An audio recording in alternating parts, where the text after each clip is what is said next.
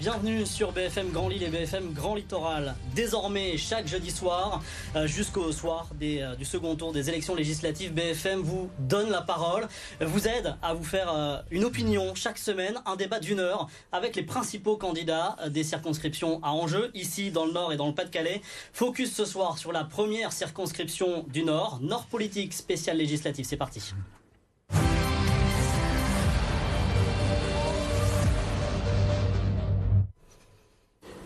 Avec à mes côtés pour ce débat ce soir, Adrien Quatennens, bonsoir. Bonsoir. Merci d'être avec nous. Vous êtes député sortant, candidat euh, La France Insoumise, Alliance NUPES, ou NUP, je ne sais pas comment on doit le prononcer. Oh, NUP, c'est bien. NUP, c'est bien. Thomas Fabre, bonsoir. Bonjour. Merci d'être avec nous. Vous êtes le candidat UDI euh, LR et Khadija Tousso.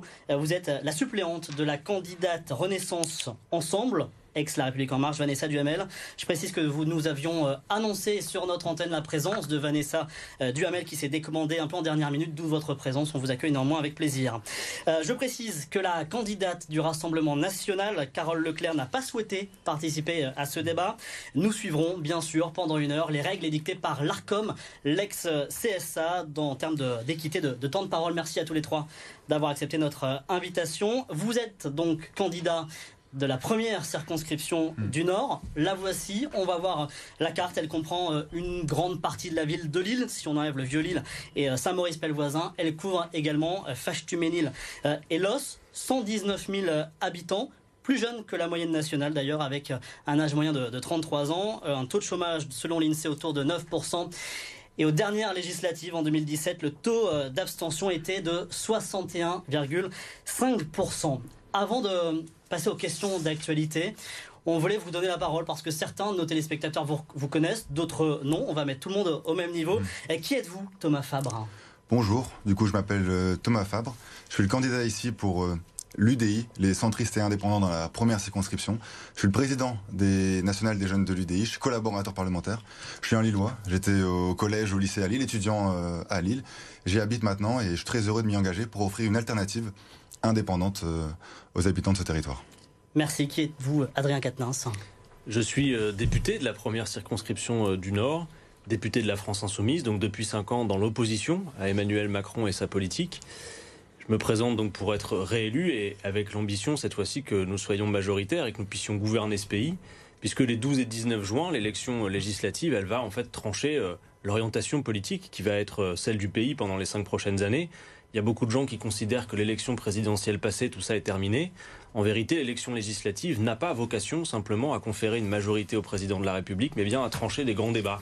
Donc, euh, je dis à toutes celles et ceux qui ont voté aux élections présidentielles et qui, pour beaucoup d'entre eux, ont voulu le blocage des prix, la retraite à 60 ans, l'augmentation du SMIC ou la planification écologique, que ça n'est pas parce que M. Macron a gagné que tout cela n'est plus possible. Ça l'est encore. Vous selon dépassez vos déjà votes, les 12 30 et 19 secondes. juin. On aura l'occasion évidemment de développer tout, euh, tous ces thèmes. Qui êtes-vous, Khadija Tousso Bien, je suis médecin. Je suis médecin généraliste à SOS Médecins. J'ai été médecin militaire pendant une quinzaine d'années et euh, j'habite à Lille. Je suis euh, la suppléante de Vanessa Duhamel, qui est candidate MoDem. euh, donc effectivement, ensemble, majorité présidentielle pour la première circonscription. Le MoDem, qu'est-ce que c'est? C'est la recherche du point d'équilibre. C'est par le travail, par la concertation, la recherche en toute chose, de l'efficacité pour la dignité des personnes. Et c'est en cela que nous allons contribuer lors de la prochaine législature à améliorer les choses. On passe aux questions d'actualité.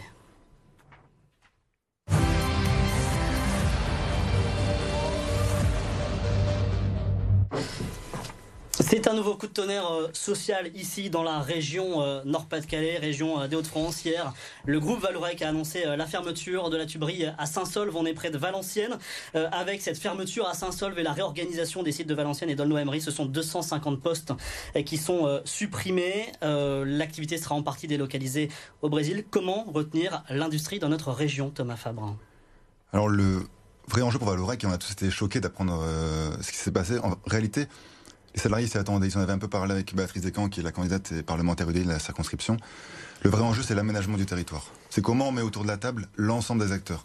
Évidemment, euh, les entreprises, mais aussi euh, les collectivités, les investisseurs, et comment on rassemble tout ce qu'il faut pour que le territoire puisse être prospère, c'est-à-dire euh, au niveau du logement, au niveau des écoles et au niveau de l'attractivité économique et culturelle. Donc, tout ça a été fait. À Valenciennes, c'était très bien fait par Jean-Louis Borloo, qui a été euh, qui a été maire et qui a initié cette politique sur ce territoire-là. Et aujourd'hui, euh, à Valourec, il y a une réunion de crise qui a été organisée par Xavier Bertrand. Euh, L'ensemble des parlementaires sont mobilisés, Valérie Létard, Laurent de Gallet, le maire, et il faut proposer très vite une solution acceptable à l'ensemble des salariés et leur trouver une, une possibilité pour la suite. Quel avenir pour l'industrie, Quatennens, ici dans la région? D'abord, je veux m'associer aux, aux mots qui ont été prononcés et avoir une pensée pour les salariés, parce que Monsieur Macron, en 2015, je crois, quand il était ministre de l'économie, il était venu sur site à Valourec, il avait pris des engagements, il avait dit euh, il n'y aura pas de suppression d'emplois.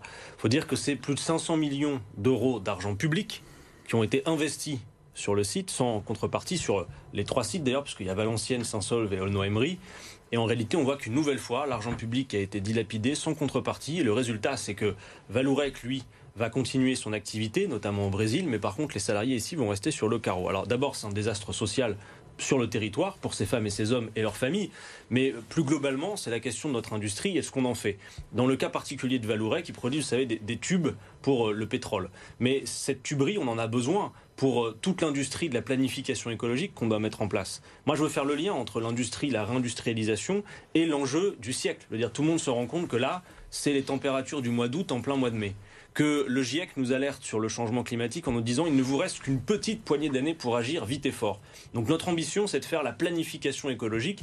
Sur l'industrie, ça veut dire quoi? Ça veut dire retrouver une souveraineté, protéger notre industrie pour la mettre au service non pas des profits de certaines multinationales, mais de l'intérêt général et de cette grande question qui va nous occuper. Et oui, une tuberie comme celle dont on parle actuellement, on va en avoir besoin pour tous les métiers de la planification écologique qui vont être nécessaires. Donc là, il y a deux choses. Il y a d'abord voir ce qu'il est possible de faire pour ces salariés qui vraisemblablement vont perdre leur emploi, pour qu'ils soient correctement indemnisés. Mais moi, je ne me résous pas à ce qu'à chaque fois, l'État, entre guillemets, baisse les bras après avoir en plus investi de l'argent. Et les responsables politiques, M. Macron en tête, qui sont venus sur place faire des campagnes et faire toutes sortes de promesses, doivent aujourd'hui prendre leurs responsabilités. Je rappelle que l'État est actionnaire de Valourec. Y a-t-il une responsabilité de, de l'État dans, dans ce nouveau plan social, cette nouvelle fermeture? L'État est toujours responsable lorsqu'il se passe quelque chose pour les citoyens. Parce que l'État doit les protéger. Et donc, ce qu'il se passe actuellement à Saint-Saulve, c'est quelque chose qui est central pour l'État et qui va occuper le gouvernement de Madame Elisabeth Borne. C'est quelque chose sur lequel elle se concentrera. Pourquoi? Parce que aujourd'hui, les emplois de la transition écologique sont absolument cruciaux. Et ces emplois-là, ils ne doivent pas être délocalisables. Ce sont des emplois qui, à mon avis, sont des emplois qui doivent être sanctuarisés.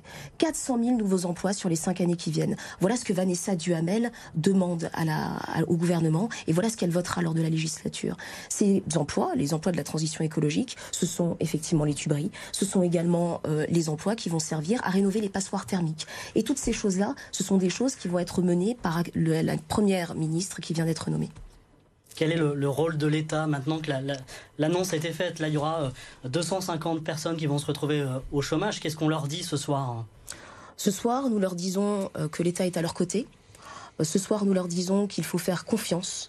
Pourquoi? Parce que c'est un État qui a réussi à trouver un taux d'emploi qui n'a jamais été aussi élevé depuis 50 ans parce que le taux de chômage n'a jamais été aussi bas depuis 2008. C'est un État qui sait faire les choses concernant l'emploi, qui sait redonner aux gens la dignité par le travail, et donc qu'il fasse confiance, qu'il soit dans la recherche, qu'il soit dans l'optimisme. C'est cet, cet état d'esprit-là que nous allons demander aux gens de Saint-Saul et que nous allons accompagner. Vous y croyez, Thomas Fabre Écoutez, aujourd'hui, on a fait beaucoup de promesses aux salariés. Euh, Madame Pannier-Runacher était venue plusieurs fois, elle s'y était engagée. Malheureusement, les promesses n'ont pas été tenues. Et donc, je pense qu'il y a un vrai travail à mener auprès des salariés, comme l'a dit euh, Monsieur Katnas, pour les accompagner, pour leur donner des solutions. Et puis demain, c'est l'ensemble des acteurs qui devront se mettre autour de la table. Mais je pense que la solution de dire aujourd'hui, on va demander à l'État et l'État va faire, elle est un petit peu facile. Il faut donner à tous les acteurs les moyens d'agir, et notamment les collectivités et les élus locaux, qui sont très mobilisés sur ce dossier. En revanche, une chose est sûre, si je peux me permettre, c'est qu'il faut vraiment maintenant qu'on arrête de donner de l'argent public sans aucune contrepartie.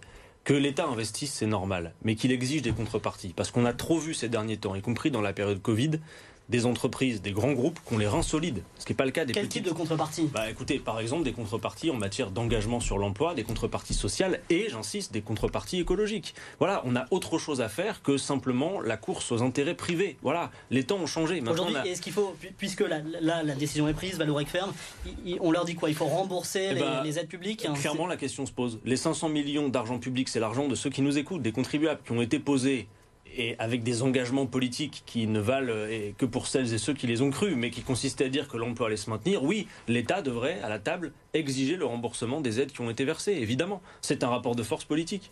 Parlons d'argent public, toujours avec cette autre actualité qui a retenu notre attention et sur laquelle on veut vous entendre tous les trois, cette subvention euh, du Conseil régional des Hauts-de-France euh, aux Antilles éoliennes. C'est la fédération Stop Éolienne Hauts-de-France qui va recevoir 170 000 euros sur trois ans. Faut-il soutenir les opposants au parc éolien, Madame So il y a un recours qui a été posé contre cette, euh, contre cette mesure. Il faut soutenir euh, tout simplement euh, ce qui existe actuellement et qui sont les institutions. que des associations demandent des subventions. C'est une chose qui peut s'entendre, qu'elles soient accordées. C'est une chose qui peut s'entendre aussi. Qu'il y ait des recours qui soient posés, ça s'entend également. Et c'est cela la concertation. C'est ça également la vie démocratique. Et c'est cette respiration démocratique-là qui est saine pour le pays. Aujourd'hui, le projet... Vous auriez voté pour une subvention comme celle-ci? Moi, je ne l'aurais pas fait. Vanessa Duhamel ne l'aurait pas fait non plus. Pourquoi? Parce que euh, aujourd'hui, la transition vers l'énergie verte, c'est quelque chose d'absolument essentiel. C'est quelque chose vers lequel nous allons aller. C'est quelque chose vers lequel nous allons aller dans les cinq ans qui viennent. Il faut absolument euh, trouver le moyen pour que nos concitoyens pas, euh, ne soient pas en peine à cause des nuisances des éoliennes, qui sont des réalités, puisqu'il y a des plaintes sur le sujet. Mais il faut également réussir à augmenter le nombre de kilowattheures qui sont produits par le vent.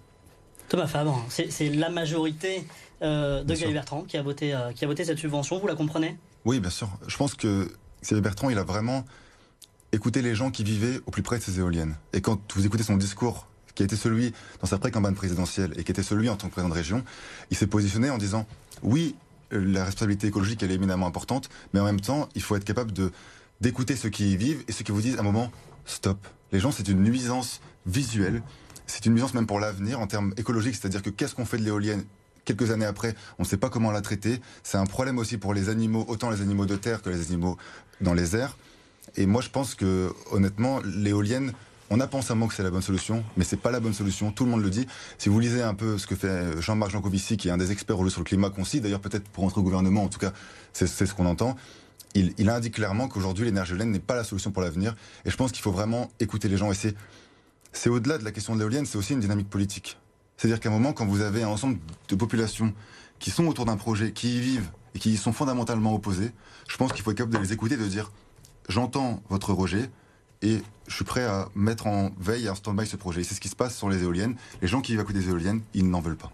alors je me permets. Oui, bien sûr, allez-y. Les gens qui vivent à côté des éoliennes et qui euh, vont connaître une hausse du point, de, du point euh, climatique de 1,5 degré, que diront-ils? Alors aujourd'hui sur la question climatique, en réalité ce qu'apportent les éoliennes, c'est à la marge. Et aujourd'hui, tout ce qui est fait autour du nucléaire, tout ce qui peut fait autour de l'hydrogène, tout ce qui est fait sur le réchauffement climatique, les éoliennes ne seront toute petite partie, et pourtant c'est une grande nuisance. Et donc ce que nous on pense, c'est qu'à un moment, il faut peut-être privilégier les éoliennes en mer, mais tout ce qui est sur terre, il y a plus de rejets que de soutien, et il faut entendre ce rejet de la population comment on crée des éoliennes. C'est un peu euh, l'énergie renouvelable, l'énergie de demain pour euh, votre programme, la fin du nucléaire, le 100% renouvelable. Euh, quand dans des régions comme les Hauts-de-France, on dit non. bon, D'abord, au-delà du débat sur l'attribution d'une subvention ou non à une association, je crois que politiquement, c'est exploité dans la croisade anti-éolienne de Xavier Bertrand, qui n'est pas d'aujourd'hui. Et je pense que c'était d'ailleurs annoncé au cours de la campagne des régionales qu'il y aurait une subvention comme ça. Je pense que c'est assez irresponsable. De la même manière que je veux rappeler, même si on est en campagne électorale et que du coup tout ce qui vaut pendant la campagne finalement euh, vaut amnistie sur le bilan, qu'Emmanuel Macron a un bilan euh, sortant. Et que dans le quinquennat précédent, l'État a été condamné, c'est inédit, à deux reprises pour inaction climatique, et que la France est le seul pays de l'Union européenne qui ne respecte pas ses engagements en matière non seulement de limitation des émissions de gaz à effet de serre, mais aussi en matière d'énergie renouvelable. C'est le seul pays de l'Union européenne. Ça, c'est la première. Précisons qu'une des condamnations, c'était sur une période avant euh, la prise de mandat d'Emmanuel Macron, qui courait jusqu'en 2018 et a été élu en 2017. Oui, en attendant, Emmanuel Macron euh, avait aussi mis le paquet. Euh, champion de la Terre avec les fonds de Seine Vert, la Convention citoyenne pour le climat dans les jardins de l'Elysée. On a vu le résultat. Condamnation à deux reprises. Et la France, dont il était dont il est encore le président euh, de l'Union européenne pendant un court instant, la France est le seul pays de l'Union qui ne respecte pas ses engagements. Bon, dire une chose, je pense qu'on doit se passer sur la question de l'énergie, de, camper sur des positions purement idéologiques. Euh, en toute hypothèse, on l'a dit, je pense que ça peut faire consensus entre nous, on va devoir agir et agir vite. Et faire en quelques années, c'est les scientifiques qui nous le disent, moi je suis pas scientifique, je prétends pas l'être, en quelques années ce qui n'a pas été fait pendant 40 ans.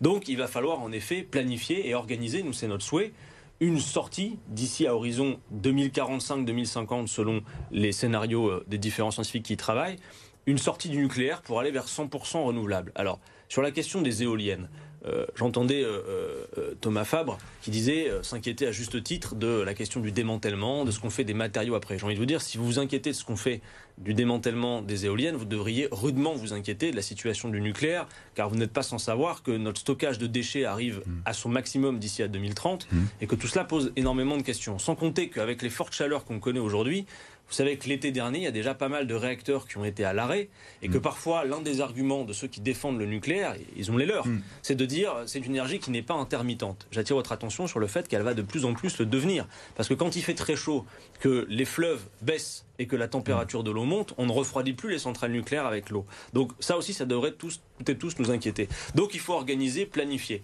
De reste, la bonne énergie sera toujours celle qu'on ne consomme pas. Donc il faut avoir à la fois un plan vers la sobriété énergétique. Mmh. C'est pourquoi, par exemple, vous avez parlé à juste titre de rénovation, mais là-dessus aussi, il y a eu beaucoup d'ambitions pendant le quinquennat précédent qui n'ont pas été suivies des faits.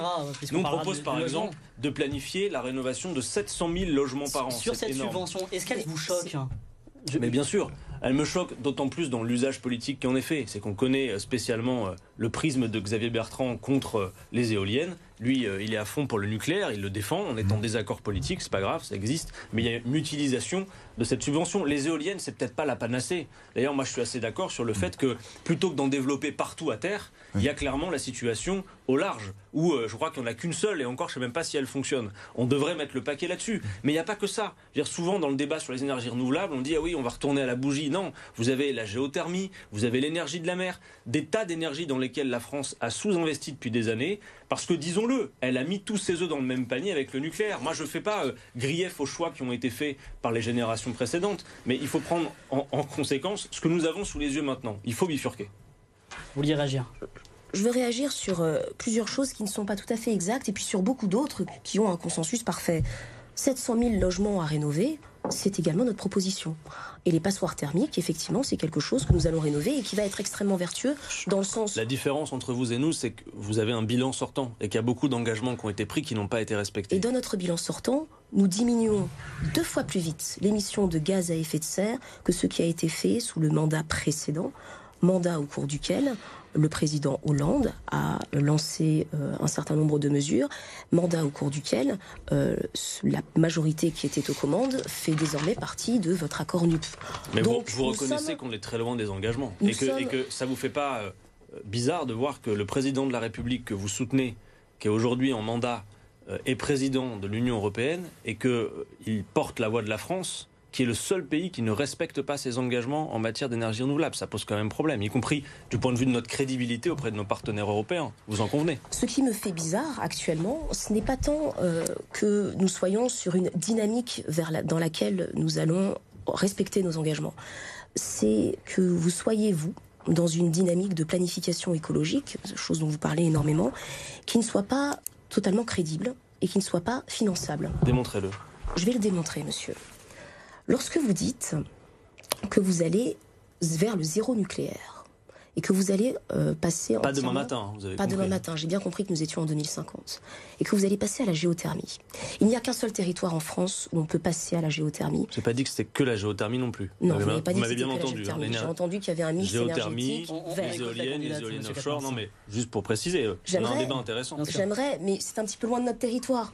Mais j'aimerais que les Bretons soient au courant que l'ensemble de leur littoral va être transformé en usine géothermique. Parce que c'est le seul territoire actuellement en France où l'on peut réaliser le niveau de marée qui est nécessaire à avoir ce genre d'énergie. Et vous pensez que la marée motrice, que l'énergie de la mer, vous savez que la mer, elle dispose à elle seule, du fait des courants des marées, de six fois l'énergie dont on a besoin. Alors par contre, si vous, vous avez d'autres solutions, j'ai vu que le président de la République voulait aussi relancer le tout nucléaire, avec les EPR dont il veut gaver le pays. Sachant que pour l'instant, le sol c'est à Flamanville, la facture s'est alourdie dans les circonstances que vous connaissez, il y a beaucoup de retard. Écoutez, dans tous les cas, indépendamment de désaccords politiques, on fait face, et notre génération, je ne sais pas quel âge vous avez, mais on va s'inclure là-dedans, euh, on a un défi face à nous. Et il va bien falloir qu'on opère les changements qu'il va falloir faire. Et pour ça, il faut assumer. Sont, quelles sont les, réponses justement à ces défis que, vous apportez, que vous voulez apporter si, euh, si vous avez Nous allons construire 6 EPR, tout simplement. Nous allons faire confiance à la science. Il y en a nous allons faire confiance. Nous allons faire confiance à la science. Nous allons faire confiance à la technologie. Aujourd'hui, nous avons des ingénieurs qui sont absolument brillants dans notre pays et qui nous disent quoi? Qui nous disent l'EPR peut marcher. L'EPR peut produire une énergie qui va être excellente. Et on commence quand à Flamanville? Parce que c'est quoi Je crois que c'est 10 ans de retard et une on, va essayer de rester dans la région. il, y a, deux EPR qui sont prévus, euh, qui sont prévus euh, à, Gravelines. On va juste avancer parce que vous aviez euh, évoqué la rénovation énergétique. C'est un, thème qu'on voulait aborder ce soir, le mm. logement. ici, dans, la, dans la métropole lilloise, c'est difficile de se loger. C'est encore plus difficile de bien se loger. On pose le contexte avec Rémi Desromeaux. Compliqué de trouver un toit dans la métropole européenne de Lille. Face à la demande, la MEL vise 60 000 créations de logements d'ici 10 ans. Pourtant, de la place, il en existe déjà. On compte 9000 habitations inoccupées depuis plus de deux ans. Des bâtiments anciens, dégradés ou à l'abandon. Rien que dans la première circonscription du Nord, ils représentent 8,5% des logements. Autre problématique, des habitations insalubres. Les étudiants de la MEL sont particulièrement touchés. Par exemple, la cité universitaire de Villeneuve d'Ascq, considérée comme la pire de France. Notez également que sur les 110 000 étudiants de la MEL, 40% vivent en dehors de la métropole. Un marché tendu et des tarifs qui augmentent, comptez en moyenne 3600 euros du mètre carré à Lille, une hausse de 4,4% en à peine 6 mois. Voilà pour le contexte, un petit point de temps de parole. Vous avez beaucoup d'avance, Adrien Quatennens. Je vais donner la parole euh, à Thomas Fabre. On, voit que 60 000 logements doivent être créés d'ici 10 ans dans la, dans la métropole lilloise. Comment faire et où est-ce qu'on les installe alors c'est une question vraiment intéressante. Je lisais pour préparer notre échange de ce soir l'interview de Anne Voiturier, qui est la maire de Los, une ville de la circonscription, et qui était donc du coup vice-présidente, qui est vice-présidente sur ces questions de logement. Et elle était interviewée par la Voix du Nord qui lui disait, mais madame, madame le maire, madame la vice-présidente, c'était pareil il y a 10 ans, on a fait une même interview, et c'était aussi 60 000 logements à créer sur 10 ans. En réalité, qu'est-ce qui s'est passé? On n'a rien fait en 10 ans. C'était intéressant parce qu'il n'y a pas eu de réponse à cette question. Alors qu'en réalité, la pression, elle continue et elle est constante. Et il y a toujours plus d'habitants qui sont habités dans la métropole, dans la métropole de Lille, évidemment, mais pas que. Et là-dessus, il y a beaucoup de choses à faire. On en parlera ensemble. Il faut jouer sur l'offre, sur la demande. J'étais particulièrement interpellé euh, lors de votre reportage sur la question des étudiants. Et c'est une question qui est pour nous prépondérante. Moi, je le disais en introduction, je m'occupe des, des, jeunes de l'UDI. Et on avait travaillé à des réponses sur cette question du logement. En France, on a 2,7 millions d'étudiants. On a 800 000 étudiants qui sont boursiers et on n'a que 200 000 logements pour ces étudiants boursiers.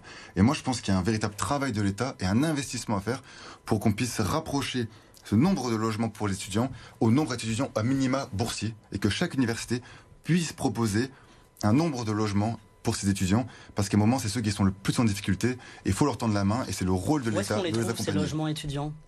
Alors, on a parlé un petit peu des, des logements insalubres, et c'est intéressant il y a un vrai travail qui est mené aussi euh, sur la métropole, qui est la, réhabilitation. C'est-à-dire qu'à un moment, au lieu de regarder, parce que il y a un rejet. Les gens ne veulent plus qu'on construise de grandes tours comme on le faisait avant, et on essaie de protéger les champs captants, les communes protectrices de l'eau. Il y a un travail qui est mené. Aujourd'hui, les, habitants ne souhaitent plus avoir les mêmes plans immobiliers. Et donc, du coup, il faut faire ce travail de réhabilitation. Et dès qu'on a un bâtiment qui va peut-être plus être utile, je pense à l'exemple qu'on cite souvent, c'est Embrun. C'est pas loin d'ici, c'est à côté de, à de Los, c'est une ville voisine. À Embrun, ils ont déplacé la mairie. Du coup, qu'est-ce qu'ils ont fait? Ils ont détruit la mairie et ils ont construit ces logements. Ils ont construit un logement sur cinq étages, quelque chose qui, était, qui marchait dans l'habitat et qui n'a pas euh, heurté la population qui voulait pas forcément voir une grande tour et puis X véhicules arriver. Et donc, je pense qu'il y a un véritable travail de réhabilitation à mener, qu'il est, qu'il est en cours sur la métropole et, et je fais confiance aux équipes là-dessus. Kadidia sur la métropole lilloise, la question est extrêmement technique, mais en fait, elle est technique dans l'ensemble de la France. Hein. Il y a une flambée des prix dans l'ensemble de la France. Et et élargissons un petit peu le débat, puisque nous sommes dans un débat législatif. Donc, euh, ne nous mettons pas non plus dans des circonstances où, euh, nous ne pourrions rien faire. Aujourd'hui, euh, Vanessa Duhamel voudrait donner un quota de logements étudiants par municipalité. Donc, il faudrait que les villes s'engagent à construire tout simplement un certain nombre de logements étudiants. les villes estudiantines corrélé à la démographie estudiantine. Euh, n'allons pas donner euh, à Lille le même nombre d'étudiants qu'à Amiens, le même nombre de logements étudiants qu'à Amiens, mhm. mais enfin, il faudrait le faire. Il y a une question qui se pose sur la première circonscription. C'est la question de la friche Saint-Sauveur. Certains ici veulent zéro logement sur la friche Saint-Sauveur. Nous, nous voulons un écoquartier étudiant. Nous voulons y construire 300 000 mètres carrés de logement. Augmenter l'offre, c'est diminuer un petit peu la tension qu'il y a Mmh. sur la demande et c'est permettre à chacun de se loger dignement. Mais plus encore, et vous avez tout à fait raison, plus encore que construire des logements neufs, il faut rénover l'ancien. Aujourd'hui, il y a sur l'ensemble de la MEL 7% de logements vacants, un peu plus sur la circonscription. Et ces logements vacants, il faut inciter les propriétaires à les louer. Comment les inciter à les louer? En étendant, par exemple, et c'est une proposition de Vanessa Duhamel, en étendant la caution publique. Qui connaît aujourd'hui en France la garantie visale? Qui en a bénéficié? Pas assez de personnes à notre goût. Faut-il surtaxer, par exemple, les, les logements vacants Certains euh, députés euh, dans d'autres circonscriptions le proposent. Thomas Farr. Non, honnêtement, euh, il y a eu des rapports parlementaires sur le sujet, et notamment en 2020, il y a eu un rapport Bockel sur la question, cette question du, du logement, et il a été montré et démontré qu'en réalité, les gens qui avaient des logements qui étaient vacants étaient des gens qui avaient des moyens, et donc en réalité, le, le fait de les surtaxer n'était pas une solution viable et que ça ne marchait pas forcément. Donc il faut plutôt accompagner, et il y a une solution qui était proposée qui est plutôt intéressante, je trouve, qui est le bail, le bail location. Le bail location, c'est-à-dire qu'est-ce qu'est-ce qui inquiète en fait les, propriétaires de ces logements?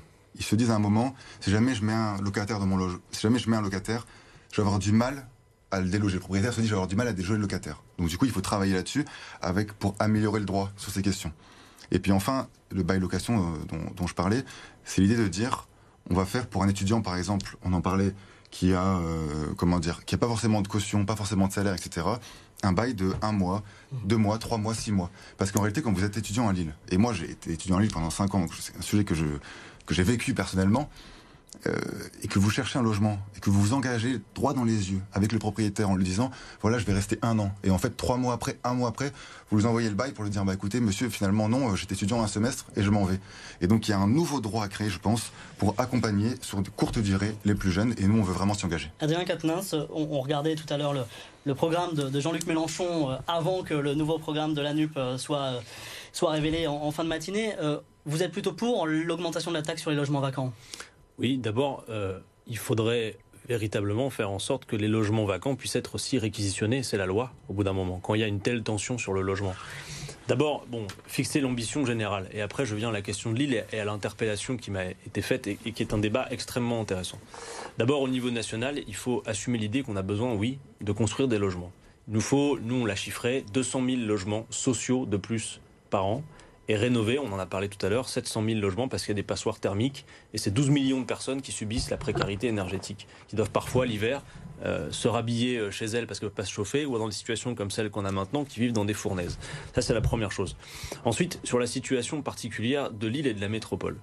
L'île a une particularité, c'est que c'est une ville qui est particulièrement dense. Sans doute l'une des plus denses, je crois la quatrième la plus dense de France, avec euh, 6700 euh, habitants au kilomètre carré. C'est énorme. Et ensuite, la recherche de rentabilité euh, fait que le moindre mètre carré exploitable, on construit et on bétonne. Et le résultat, c'est que la ville est hyper dense et qu'on laisse finalement le marché dessiner le paysage de la ville. Alors la question de la friche Saint-Sauveur est intéressante parce que c'est sûr que si on la regarde uniquement à travers le prisme lillois, on se dit, comme on se dit toujours malheureusement depuis quelques années, il y a de la place, on construit. La vérité, c'est que la question de la friche Saint-Sauveur et de ses potentialités en termes de logement doit être appréciée à l'échelle de la métropole où c'est extrêmement mal réparti. Or, à Lille, la friche Saint-Sauveur, et je le dis, et j'alerte même, nous sommes les seuls en effet à proposer la solution zéro logement sur ce, ce terrain parce que c'est le dernier endroit, le dernier à Lille qui peut être d'un potentiel incroyable en termes de grands parcs verts. Où on pourrait construit alors ces logements? eh ben, ailleurs dans la métropole, il y a des endroits qui sont bien moins denses qu'à Lille. Mais je pense que tout le monde comprend, y compris dans des périodes de forte chaleur et de pollution. Ben, à un moment donné, il y a quand même des limites à, à l'étalement urbain. Il faut quand même le voir. Et donc, euh, on a besoin de faire en sorte, en tout cas à Lille, d'arrêter de toujours densifier davantage. Voilà. Et puis surtout à Lille, il y a aussi, ça a été dit, pas mal de logements vacants, pas mal de logements à réhabiliter. C'est d'abord là-bas et là-dessus qu'on doit travailler. Ensuite, il y a la question des moyens dont disposent les gens pour se loger. Et là-dessus, il faudrait aussi euh, poursuivre, étendre l'encadrement des loyers à la baisse, faire en sorte que par exemple pour les logements sociaux, les loyers soient limités, plafonnés. Nous on a proposé 20% du revenu des ménages, parce que sinon vous avez des gens qui sont pris à la gorge. Puis enfin bon, on a un débat législatif que j'espère qui va pas être cloisonné jusqu'à la fin à cette thématique unique, parce que cette thématique elle percute toutes les autres, notamment la question du pouvoir d'achat, des prix qui augmentent et de ce qu'on fait face à tout cela. Voilà, donc je pense que de toute manière le, le logement c'est, ça reste le sujet le plus sensible. C'est un droit que de se loger et c'est l'essentiel, moi je le sais comme député euh, sortant, sur euh, les centaines et centaines de sollicitations que vous avez comme parlementaire, les trois quarts, c'est des situations de logement, d'insalubrité, de demande de mutation, de logement inadapté. Le, pouvoir d'achat est lié euh, au, logement de par le, coût de, l'énergie aujourd'hui. Les passoires thermiques, on l'a un peu évoqué tout à l'heure. comment on aide les gens aujourd'hui euh, à ne plus vivre dans des passoires thermiques quand il fait froid dehors, il fait très froid à l'intérieur, et quand il fait chaud, euh, on, sue aussi dans l'appartement Vous dites pudiquement le pouvoir d'achat, mais disons les choses, la pauvreté le logement est intimement lié à la pauvreté. Moi, je le dis euh, comme personne qui voit les gens malades de leur logement parfois, et qui voit les gens malades de la pauvreté souvent. Les passoires thermiques, c'est une rénovation que nous allons accompagner et qui nécessite des financements. Rénover un logement, aujourd'hui, ça coûte euh, environ 120, 150 000 euros. C'est extrêmement cher. Et nous, notre façon de le financer, c'est par la Banque Centrale Européenne. Banque Centrale Européenne que nous irons solliciter parce que nous sommes profondément européistes. Parce que, comme euh, un grand euh, député de notre circonscription, euh, Pierre Mauroy, nous avons contribué à construire. Et c'est un petit peu triste de ne pas s'en souvenir. Je reviens un instant sur la friche Saint-Sauveur. Hmm. On ne construit plus aujourd'hui comme nous construisions dans les années 80. Heureusement, l'urbanisme aujourd'hui est un petit peu différente. Et quand je parle de construire la friche Saint-Sauveur, et c'est bien la proposition de Vanessa Duhamel, c'est un écoquartier que nous construisons. Ce n'est pas un bétonnage massif. On ne construit pas une dalle de béton, puis après on dresse des tours, puis une barre, un supermarché au centre, fin de l'histoire.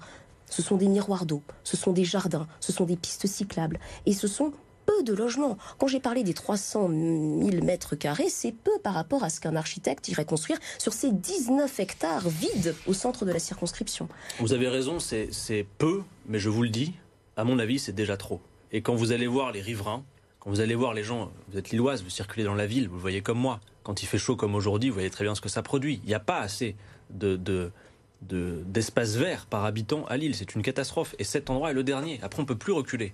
Donc moi, je considère que cet endroit doit être préservé. En revanche, qu'évidemment, la tension sur le logement dans la métropole, elle est certaine. On le voit au nombre de demandes de logements sociaux qui ne sont toujours pas, euh, euh, auxquelles on ne répond pas. D'ailleurs, de ce point de vue, on a un problème. C'est que dans la plupart des nouveaux plans de nouvelles constructions, on a toujours cette part de logements sociaux, mais dont les critères ne correspondent pas au logement très social qui est demandé par celles et ceux qui en font la demande. C'est qu'on nous dit qu'il y a du logement social, mais c'est un logement qui n'est pas encore adapté à la demande de logements très sociaux qui est demandé dans la métropole lilloise.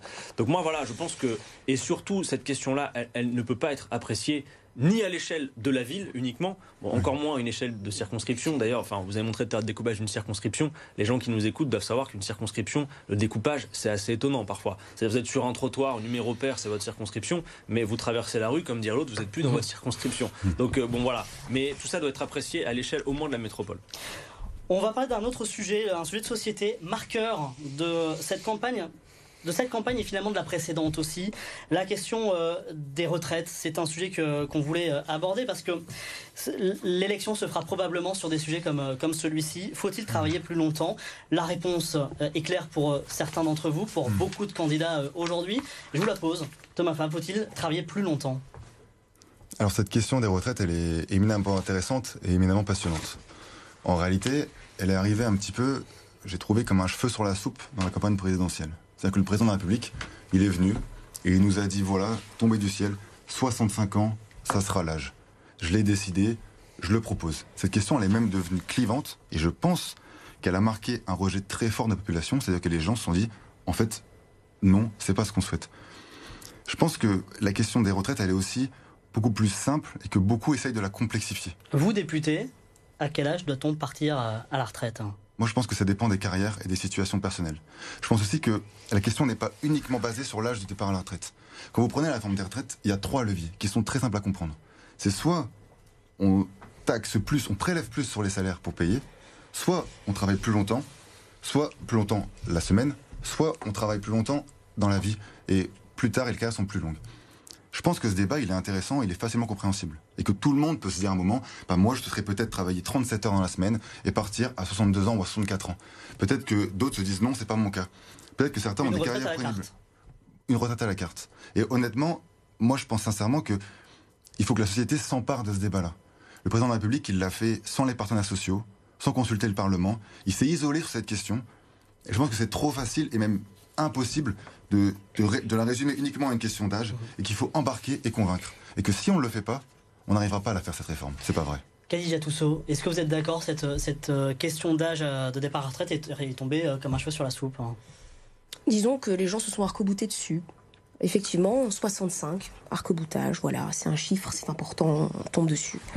Et puis le président a prononcé un mot qui a été un petit peu perdu dans la cacophonie, il a dit concertation.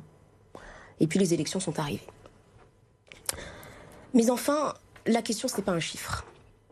La question, c'est la pénibilité, la dureté du travail de chacun. La question, c'est les carrières longues. Et lorsque on a commencé à travailler à 25 ans, on ne peut pas avoir 40 annuités et partir à la retraite à 60 ans. C'est quelque chose qui est arithmétiquement difficile. La question, c'est le minimum retraite. Pour ne pas être un pauvre retraité, mais pour être un retraité digne. Et nous voulons monter le minimum retraite à 1100 euros. Et enfin, la question qui se pose, c'est la pérennité des retraites. Parce que nous sommes tous jeunes autour de ce plateau, mmh. et enfin, ce serait bien que notre génération ait également une retraite. Et lorsque l'on additionne ces quatre facteurs-là, la pénibilité, les carrières longues, la pérennité de la retraite et le minimum retraite, on aboutit, et c'est assez complexe, je ne suis pas mmh. d'accord avec vous, je pense que c'est une tambouille plutôt compliquée, on aboutit au fait qu'il faut reculer l'âge de la retraite progressivement. Jusqu'à quel âge Vous, député, Vanessa Duhamel, députée. la retraite. À quel âge doit-on pas Eh bien, Vanessa Duhamel, députée, elle regardera attentivement ce que propose un texte de loi qui demandera le recul progressif de l'âge de la retraite. Je, je vous coupe, mais c'est quand même vachement intéressant comme dialectique. Vous nous dites, c'est compliqué, mais à la fin, c'est 65 ans. Au lieu de dire aux gens, on va pouvoir en discuter, et vous-même, vous êtes capable de le comprendre. Qu'est-ce qui fait que nous, aujourd'hui, on est sur le plateau? Mais c'est vachement intéressant comme débat. Bien sûr tout le monde aujourd'hui est en capacité d'être parlementaire. Je pense pas que les gens qui nous regardent puissent se dire à un moment, bah nous on est ici et vous vous êtes pas là, mais vous inquiétez pas, c'est compliqué et vous pourrez pas comprendre ce qu'on fait. Non, moi je pense que c'est pas vrai. Je pense que M. Katnins, député, il peut aller demain dans sa permanence parlementaire, recevoir 100 militants et échanger avec eux sur qu'est-ce qu'ils pensent pour la forme des retraites et que chacun peut avoir son avis et que chacun peut le comprendre. Et donc, à un moment, il faut avoir ce débat et c'est un débat public. On l'a dit, on est tous jeunes on est tous inquiétés par cette question des retraites. Les jeunes, ils se disent, mais est-ce que moi, je vais avoir une retraite? Ce qui correspond aussi à la question de la dette publique, qui est pour moi très liée à la question de la retraite, mais c'est un autre débat. Mais en tout cas, ce que je suis persuadé, c'est pour ça que je voulais intervenir, tout le monde peut le comprendre et tout le monde doit s'en saisir. Et je pense que tout le monde y est particulièrement intéressé. Et c'est faux de dire c'est trop complexe pour certains et les gens ne comprendraient pas. Donc euh, on va décider pour eux parce qu'à la fin, c'est qui qui décide C'est le président de la République. Euh, permettez que je. Permettez que je... Ouais, on va donner la parole à Adrien Quatennens qui n'a pas euh, encore, qui ne s'est pas exprimé sur, sur ce sujet. C'est vraiment le point clivant de cette campagne? Clairement. Moi, je pense que Vanessa Duhamel, députée, elle fera comme les 300 aidés que j'ai vus pendant 5 ans à l'Assemblée. Elle votera en cadence ce que décide Emmanuel Macron. C'est mon avis. On verra si elle a l'occasion de faire le contraire. Mais en tout cas, cette question des retraites, c'est uniquement, et rien d'autre, une question de répartition de la richesse produite. C'est tout. Voilà. Et l'idée selon laquelle, celle qu'Emmanuel Macron nous vend, comme on vit plus longtemps, il faudrait travailler euh, plus longtemps, a priori, ça tombe sous le sens. En fait, c'est absolument le contraire. C'est notamment parce que le travail, le temps de travail a diminué dans la vie, conjugué bien sûr au progrès sur la santé et tout le reste, que l'espérance de vie a augmenté. D'ailleurs, j'attire votre attention sur le fait que l'espérance de vie en bonne santé dans notre pays, elle stagne depuis 10 ans. Donc quand on dit qu'on va devoir travailler plus longtemps, M. Macron nous dit en fait tout simplement sa volonté de ne pas mieux partager la richesse produite. Passer la retraite à 65 ans, fuse de manière progressive, c'est injuste, cruel et inefficace. Pourquoi injuste? D'abord parce que un salarié d'aujourd'hui, de 2022, à lui tout seul, vous par exemple, salarié, vous produisez à vous seul trois fois ce que produisait un salarié d'il y a 50 ans, compte tenu des gains de productivité. Or, vous n'avez pas vu, les salariés n'ont pas vu leur salaire augmenter en conséquence, ni même le temps de travail diminuer. Pourquoi? Parce que certains se sont accaparés une part toujours, toujours plus importante de la richesse produite. Première chose. Ensuite, c'est cruel. Pourquoi? Parce que ce que vous avez oublié de dire, c'est qu'à 62 ans dans notre pays, un quart des hommes les plus pauvres sont déjà morts et qu'au sein d'une même génération, vous avez des écarts d'espérance de vie considérables. On a parlé tout à l'heure des, ouvriers. Entre un cadre et un ouvrier, c'est 6 années d'écart d'espérance de vie. Entre les 5% les plus pauvres et les 5% les plus riches, c'est 13 années. Donc, euh, ça n'est pas une bonne idée de faire travailler les gens plus longtemps. Donc comment faire Je vais juste m'expliquer parce qu'ils ont été assez précis sur ce qu'ils proposaient, je veux l'être aussi. Nous nous fixons le droit à, au départ à la retraite, l'âge légal de départ à la retraite, à 60 ans. 71% des Français souhaitent ce rétablissement. Vous avez parlé d'un niveau de pension minimum. Ce que vous n'avez pas dit, c'est que M. Macron fixe ce niveau minimum à 1100 euros pour une carrière complète. Nous, ce que nous souhaitons, c'est que quelle qu'ait été votre carrière, y compris si elle est incomplète, personne ne vive sous le seuil de pauvreté. Et que pour une carrière complète, la retraite minimum soit au niveau du SMIC que nous voulons revaloriser à 1500 euros. Je, je termine en moins de 15 secondes. Vous allez me dire comment on finance tout ça? C'est très simple à mesure que la part des seniors dans notre pays a augmenté, on a toujours consacré une part plus importante de la richesse produite aux retraites. Bien, il suffit de continuer à le faire. Et pour financer la retraite à 60 ans, selon les dispositions dont je viens de parler, il faut simplement assumer de consacrer deux points de plus de la richesse nationale aux retraites. on peut le faire, il faut juste avoir la volonté de partager la richesse produite, ce que le gouvernement actuel ne fait pas de points de plus que nous ne mettrons pas dans la santé, de points de plus que nous ne mettrons pas dans le logement. Mais enfin, je n'allais pas vous parler du financement parce que effectivement, bon, c'est un, c'est un choix, c'est un arbitrage. Et c'est un arbitrage qui s'entend. Ça, je... C'est un choix politique. C'est un choix politique. Mais par contre, la question des retraites, et vous l'avez très bien fait dans votre exposé, pose la question du travail. Et vous avez parlé de carrière complète, le, revenu minimum, la, la retraite minimum à 1100 euros pour une carrière complète. Nous changeons la définition de la carrière complète. Grâce au compte épargne-temps, et grâce à France Travail, nous changeons la définition de la carrière complète. Vous avez, Monsieur Katnins. C'est combien d'annuités alors Vous avez, Monsieur Katnins, une vision du travail? J'y arrive. Vous avez, Monsieur Katnins, une vision du travail qui est un petit peu ancienne. C'est-à-dire? C'est-à-dire une vision du travail où l'on entre sur le marché du travail avec un métier. Non que l'on exerce. C'est plus le cas depuis très longtemps, vous le savez. C'est plus le cas depuis très longtemps, je suis au courant. D'accord, ne, présagez pas de ce que je pense du travail sans même qu'on ait eu l'occasion d'en parler. Mais, mais enfin, je, lis vos propositions. Ah bah peut-être pas bien alors. Et vos propositions transpirent cette vision du travail des années 70. J'entre dans mon entreprise, j'en sors avec mes 40 annuités et, fin de l'histoire. Non. Non, les carrières ne sont, plus comme ça. Ce sont des droits qui sont donnés. Après, évidemment, attendez, qu'on soit bien clair. Si vous avez compris qu'on pousserait tout le monde à la sortie à 60 ans, vous êtes trompé. C'est un droit à la retraite à 60 ans. Et pour que la carrière soit complète, nous on fixe l'objectif 40 annuités. Après, vous avez raison, mille fois raison. Il y a des situations différentes, il y a des métiers plus pénibles que d'autres, il y a des situations dans lesquelles on peut continuer. C'est un droit que nous fixons.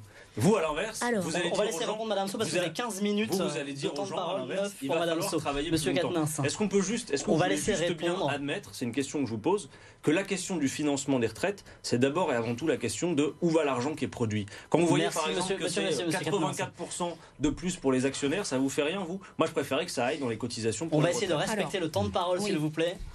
Madame Vous me posez maintenant la question de la solidarité, mais finissons sur la question du travail et je vais vous dire en quoi le gouvernement d'Elisabeth Borne est un gouvernement éminemment solidaire. Aujourd'hui, monsieur. Dites-le à ceux qui subissent les réformes de l'assurance chômage et tout le reste. Ils vous écoutent avec beaucoup d'attention. Mais qu'ils m'écoutent avec beaucoup d'attention. Le compte épargne-temps, c'est la possibilité de travailler quand on le souhaite, d'arrêter de travailler quand on le souhaite, de monter son entreprise à un moment donné dans sa vie, d'élever ses enfants peut-être, puis de revenir au travail, d'être tantôt salarié, tantôt patron, et à chaque moment de pouvoir colliger les annuités que l'on souhaite. Et pour cela, nous allons fonder une nouvelle agence, nous allons transformer Pôle Emploi en France Travail, nous allons lui donner de nouvelles missions, nous allons lui donner de nouvelles subventions, et nous allons permettre à chacun d'organiser sa vie, de sa vie de travailleur, non pas en fonction de métier, mais en fonction de compétences. Et, et donc la carrière complète, c'est combien de temps? Et donc la carrière complète, ce sera concerté, monsieur. Y aura-il un, débat justement sur cette question? Monsieur Katnins, Monsieur aura non, non, un débat à l'Assemblée nationale euh, une concert... Vous parlez de concertation. Mais tout à fait. Pendant, la, pendant la, campagne présidentielle, il y a eu 65, puis 64, puis on verra. C'est difficile pour l'instant de savoir précisément il y a plein qui. Euh... sociaux, syndicats et autres qui ont l'expérience de la concertation sous Emmanuel Macron pendant 5 ans quand même. Laissons répondre Madame. Et donc, et donc ça s'appelle de l'expérience. Ça s'appelle l'expérience emmagasinée depuis 5 ans. Mais je vous le dis avec beaucoup de sérénité.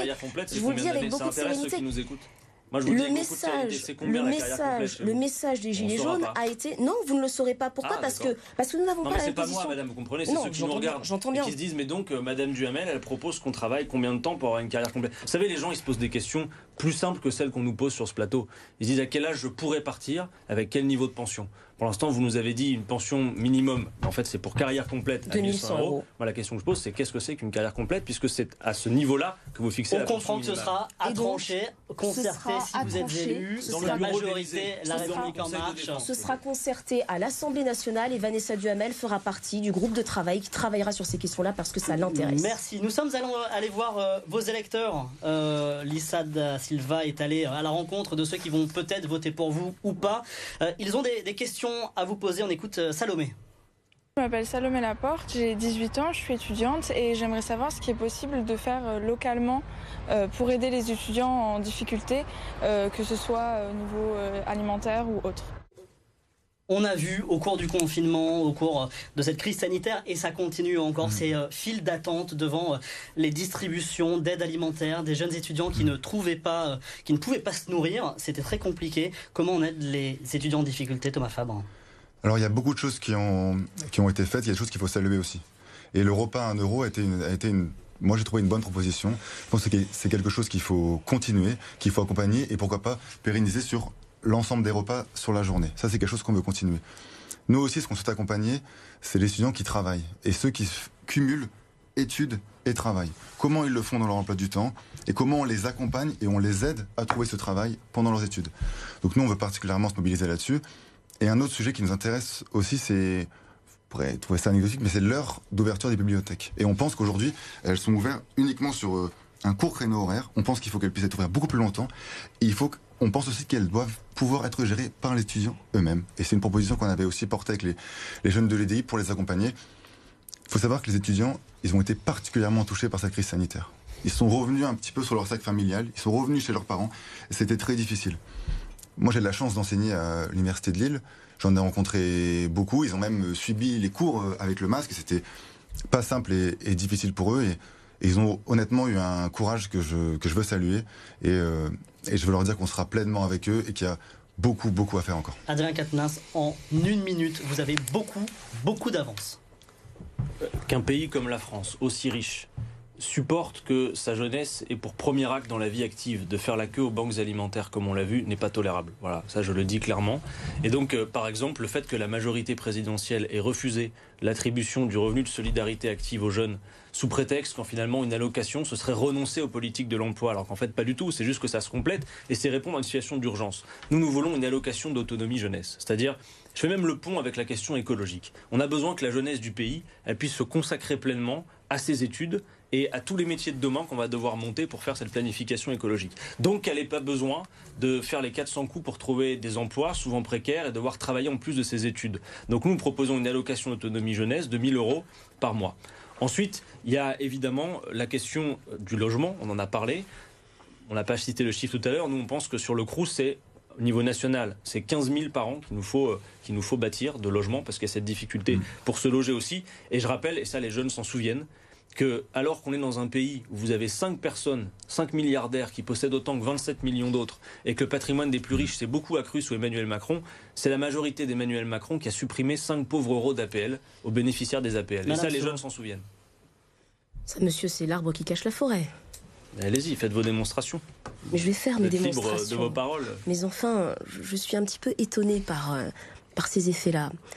Bon, moi je fais de la politique depuis dix jours, donc euh, ce, débat est une, est une nouveauté pour moi. C'est tout à votre honneur. Mais je vous remercie, monsieur. Et euh, bon, 5 euros d'APL, que leur a-t-on rendu? Je ne sais pas, mais moi ce que je peux vous dire, une je peux dire une chose, c'est que la permanence parlementaire, par exemple, cet hiver, elle était pleine du sol au plafond de produits alimentaires et d'hygiène et que dès qu'on ouvrait, les jeunes débarquaient de partout. Des gens qui font des études d'économie, des gens qui font des études d'ingénieurs, qui ont les plus grandes difficultés possibles à boucler leur fin de mois et à qui le gouvernement a refusé Alors le constat, on le connaît tous aujourd'hui, c'est une nouvelle mandature qui s'ouvre. Qu'est-ce qu'on fait pour aider Parlez-leur à, eux, c'est pas moi que vous avez besoin de convaincre. Hein. Bien sûr, Vanessa Duhamel est engagée, donc je, l'ai dit, hein, est engagée militante associative depuis plusieurs années et fait des maraudes dans la circonscription depuis plusieurs années. À aucun moment il n'a été question pour elle euh, d'envisager une autre circonscription que cette circonscription qu'elle connaît bien pour en avoir battu la terre, hein, pour en connaître les jeunes et pour en connaître le niveau de précarité. Ce gouvernement a, fait énormément pour la précarité des jeunes. Quoi? Quand on donne un poisson à un homme, on le nourrit un jour. Et quand on lui donne une canne à pêche, on le nourrit pour le reste de sa vie. Et donc? Et donc un jeune, une solution, monsieur. Ça donne quoi? Ça donne le doublement du nombre d'apprentis en France. Voilà ce que ça donne. Vous savez combien rompent leur contrat en cours de route? Ça donne le doublement du nombre Vous savez ce que ça permet l'apprentissage surtout Moi je suis issu de l'apprentissage, donc c'est pas moi qui vais cracher dessus. Simplement, je vais vous dire autre chose. Laissez parler, non, mais monsieur ça, ça permet des statistiques du chômage. Laissons monsieur parler de son expérience d'apprenti, c'est intéressant. Mais enfin, moi j'entends qu'il y a un petit peu de mépris de l'expérience d'apprenti, alors que les apprentis, c'est une. Je suis issu de l'apprentissage. Vous êtes issu de l'apprentissage, et donc voilà, votre expérience peut en témoigner. L'apprentissage, c'est une formidable, un formidable rempart de lancement dans la vie des jeunes pour leur donner une. toujours, madame. Pour leur donner la véritable possibilité de se lancer dans la vie professionnelle. Dans ma promotion, par exemple, on était une minorité à être embauchée après. Il y a beaucoup de contrats qui se rompent en cours de route. C'est certainement par contre, ça permet à Madame Borne de venir sur les plateaux télé dire que le chômage baisse parce qu'il subventionne à mort les emplois avec l'apprentissage. Mais vous savez, celle qui vous a posé la question, c'est pas moi hein, tout à l'heure, c'est qu'est-ce que vous faites pour les jeunes qui souffrent? Vous lui avez répondu, je euh, je sais pas trop quoi, là, la canne à pêche, là. Expliquez concrètement ce que vous faites pour eux. Des jeunes confins, madame. Concrètement pour eux, je leur donne la solidarité à la source. Il y avait, au cours du mandat actuel, il y a eu une, une mesure qui a été une mesure de simplification extraordinaire pour l'ensemble des Français, une mesure de justice sociale pour l'ensemble des Français, qui était l'impôt à la source. Tout le monde a pensé que ça raterait. Ils ne payent pas d'impôts souvent, madame. Attendez, attendez, attendez. Et, il se trouve, je finis, et il se trouve que ça a fonctionné. On a appuyé sur un bouton, après avoir fait beaucoup de travail et beaucoup de concertation, et l'impôt à la source a fonctionné. Eh bien, nous allons faire de la même façon lors de cette législature, là, la solidarité à la source. C'est-à-dire que les aides iront automatiquement à ceux qui y ont droit. Et ça, c'est quelque chose qui va véritablement révolutionner la vie des étudiants. Thomas Fabre, vous vouliez réagir Monsieur Quatennens, Monsieur Si je peux dire un truc, parce qu'il y a beaucoup de choses qui ont été dites. Alors des choses éminemment passionnantes et, d'autres qui m'ont plus euh, interpellé. Alors déjà, moi, je voudrais saluer l'apprentissage. L'apprentissage, c'est vraiment une chance pour beaucoup de jeunes. Moi, j'ai beaucoup d'amis qui ont été apprentis et qui ont pu faire des études qui peut-être étaient totalement hors de leur portée ou de la portée de leur famille financièrement. Et pour ça, l'apprentissage, c'est une chance. L'apprentissage, ça permet aussi d'apprendre un métier en parallèle de ses études. Et ça aussi, c'est quelque chose qui est quand même vraiment important. Il y a... Je comprends ce que vous dites en disant qu'il y a beaucoup de réorientation mais de la réorientation, il y en a pour tous les jeunes partout. Nous, je me souviens, mon cursus, on disait oui, il faut faire une césure. La césure, elle servait à quoi? Elle servait en réalité à faire une première expérience longue de six mois qui vous permet à un moment de savoir ce que vous voulez faire, savoir là où vous voulez aller et peut-être vous réorienter. il y en avait énormément qui se réorientaient après. Et donc là-dessus, l'un n'est pas forcément en contradiction avec l'autre, pour revenir à ce que vous disiez sur l'apprentissage. Après, par rapport aux jeunes, alors j'ai entendu deux choses qui m'ont particulièrement heurté. La première, c'est on va proposer vous l'avez pas dit comme ça, mais une forme de RSA jeune. Alors je pense que les jeunes veulent autre chose que faire la quête. Et on l'a eu de façon, on l'a eu de façon encore plus haute euh, à ma gauche. On a dit, Madame Diamel fait des maraudes. Alors si ce qu'on propose aux étudiants, c'est d'aller dans la rue pour leur donner à manger, enfin je, je pense qu'il y a autre chose et qu'il faut tendre la main.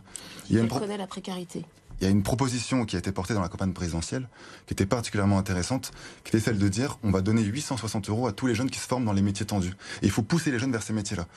Moi, je vous disais, je suis à la fac, et je veux dire, j'enseigne en IAE première année. Si vous voyez le nombre d'étudiants que j'ai, qui en réalité ne n'y vont pas, sont là peut-être pour la bourse, et sont totalement mal orientés, il y a un vrai sujet là-dessus. Il faut accompagner nos jeunes vers les métiers tendus, vers là où ils pourront être recrutés demain. Et c'est une proposition qu'on fait, et c'est pour ça que on proposait ce, ces 860 euros pour les jeunes sur les métiers tendus. C'est un sujet évidemment qu'on suivra sur BFM Grand Lille et, BFM Grand Littoral. On arrive quasiment à la fin de, ce débat. Euh, c'est maintenant l'heure de, votre conclusion. Vous avez une minute et je vous demande de respecter ce, temps. Auquel cas, je crierai votre nom euh, avec une question euh, pour chacun et, chacune. Pourquoi voter pour vous et quelle sera votre priorité si vous êtes élu mm. le 19 juin prochain? Le tirage au sort vous a désigné Adrien Quatennens comme le premier à prendre la parole. Alors les 12 et 19 juin, en votant pour moi dans la première circonscription du Nord, mais dans tout le pays pour les candidats de la nouvelle Union populaire écologique et sociale, vous permettrez qu'on bâtisse une autre majorité. En 2017, Emmanuel Macron a obtenu la majorité absolue avec 32%. Aujourd'hui, nous sommes en tête des sondages au niveau national, donc nous pouvons bâtir cette autre majorité. En votant pour ces candidats, vous permettrez que Jean-Luc Mélenchon devienne Premier ministre, ce qui veut dire surtout, au-delà de sa personne, que nous allons donc appliquer un programme que beaucoup d'entre vous ont souhaité et dont ils ont besoin. C'est un référendum pour ou contre la retraite à 65 ans. C'est 65 ans avec Mme Duhamel et les candidats de M. Macron ou 60 60 ans avec nous. C'est l'augmentation du SMIC, c'est la planification écologique, j'en ai parlé. Si vous avez cru que c'était terminé, non, ça ne l'est pas. Un autre monde est encore possible. Et puis, puisqu'il faut terminer, si vous voulez nous donner le coup de main, rendez-vous sur catenins2022.fr. On vous accueille avec grand plaisir. Thomas Fabre, vous êtes deuxième à prendre la parole pour ces conclusions. Pardon. Pourquoi voter pour vous? Alors, pourquoi voter pour nous? C'est un vote d'espoir. Nous, on souhaite rassembler tous ceux qui, pensent, tous ceux qui pensent que notre circonscription n'est pas condamnée à l'extrême gauche. Tous ceux qui ne, ne souhaitent pas voir Jean-Luc Mélenchon Premier ministre. Nous, on souhaite rassembler tous ceux qui pensent qu'à un moment, le député ne doit pas être soumis à son parti politique. Alors c'est bien de soutenir le président de la République, c'est bien de soutenir son chef de parti, mais c'est aussi bien d'écouter ses concitoyens, de voter en son âme et conscience, et d'être un député de proximité. On a trop vu à un moment des députés qu'on voyait pendant la période d'élection et qu'on voyait à la télé. Il y a un autre chemin possible, un chemin de l'indépendance, un chemin alternatif. Et nous, c'est ce qu'on propose, rassembler tous ceux qui ont ces valeurs d'Europe, de travail, de liberté et d'indépendance. Merci Thomas Fabre, Khadija Tousso. Pourquoi voter pour vous et pour Vanessa Duhamel que vous représentez ce soir. Vanessa Duhamel et je suis sa suppléante effectivement. Vanessa Duhamel, c'est une femme de cœur et de travail. C'est une femme qui sait que le projet présidentiel, c'est le projet qui a gagné lors, euh, n'en déplaise à certains, c'est le projet qui a gagné lors des présidentielles précisément. Et donc, tout en cohérence, il faut lui donner la possibilité de s'appliquer puisque c'est ce que les concitoyens ont choisi. Aujourd'hui, les sondages les plus optimistes pour M. Jean-Luc Mélenchon lui donnent 150 députés à l'Assemblée nationale. Il en faut 300 pour faire une majorité. Le compte n'y est pas. Il ne sera jamais Premier ministre. Fin de l'histoire.